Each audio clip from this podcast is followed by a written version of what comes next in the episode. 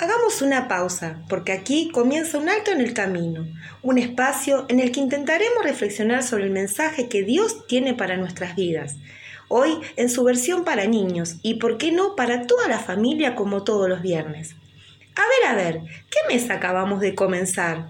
Sí, marzo. Chao, febrero. ¿Y qué comienza en marzo? Las clases, el ciclo lectivo 2023. ¡Qué bueno! Eso significa que aprenderás nuevas cosas, seguro números más grandes, palabras más difíciles, escribirás más rápido y leerás mucho mejor que el año pasado. Eso quiere decir que estás más grande. Seguro mamá te midió la ropa y las zapatillas y te quedaban chicas. Uh, sí, a todas las mamás nos pasa eso, que nos quedamos heladas de cuánto crecieron nuestros pequeños. Hoy quiero dejarte de parte del Señor una palabra para comenzar este año escolar, para que recuerdes lo que Dios nos dice en su palabra, para que nos vaya bien. ¿Qué grado comenzás? ¿O qué año de secundaria estás a punto de comenzar? Te pido que estés muy atenta o atento. La Biblia dice, yo, por mi parte, te alabaré en la mañana, por tu poder y por tu amor. Tú eres el Dios que me protege, tú eres el Dios que me ama. Por eso te cantaré himnos, porque eres mi fortaleza, porque has sido mi refugio en momentos de angustia. Esto lo encontramos en el libro de Salmos 59, del versículo 16 al 19. ¿Viste qué maravilla? El rey David le dijo a Dios que lo alabaría, lo adoraría, se postraría ante él lo pondría en alto, en el lugar más alto, por su poder, por su amor, porque Él lo protege como nadie lo hará. Dice cosas muy lindas, ¿verdad? Dice que Dios es nuestra fuerza, nuestro refugio. ¿Pero qué es un refugio? ¿Me ayudas? Dale, pensemos juntos. Recurramos a nuestro amigo el diccionario.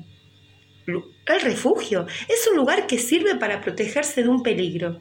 Protección, o amparo que una persona encuentra en otra o en algo librándola de algún peligro. ¿Te das cuenta qué tremendo es esto? El refugio es eso que nos libra de algún peligro. A ver si vamos entendiendo.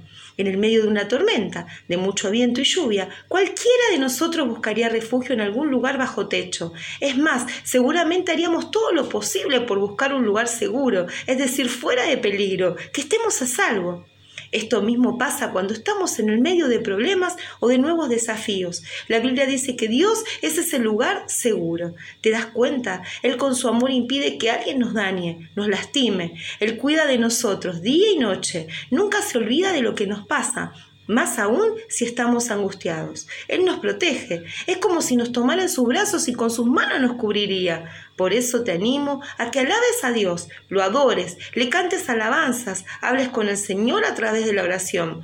Busca un lugar de tranquilidad, agradecerle por cada cosa que Él te da y sobre todo decirle gracias porque comenzás la escuela y vas a ir a aprender muchas cosas nuevas, a reírte, a conocer nuevos amigos y a lo mejor vas a tener otro seño. ¡Wow! ¿Cuánto creciste?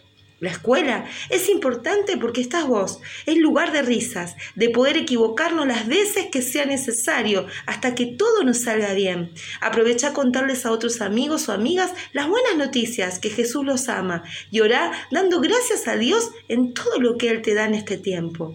Y así, de esta manera, nos vamos despidiendo hasta el próximo viernes. Voy a estar esperando tus mensajitos. Así me contás cómo te fue el cole en el primer día.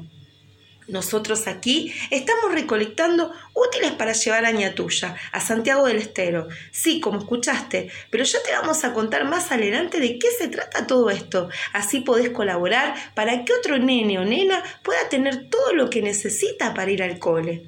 Acá te dejo mi número, es 341 514 1534. Otra vez, 341 514 1534. Voy a estar esperando tus mensajitos. Te quiero mucho, mucho. Hasta la próxima. Dios te bendiga. Señor Pau.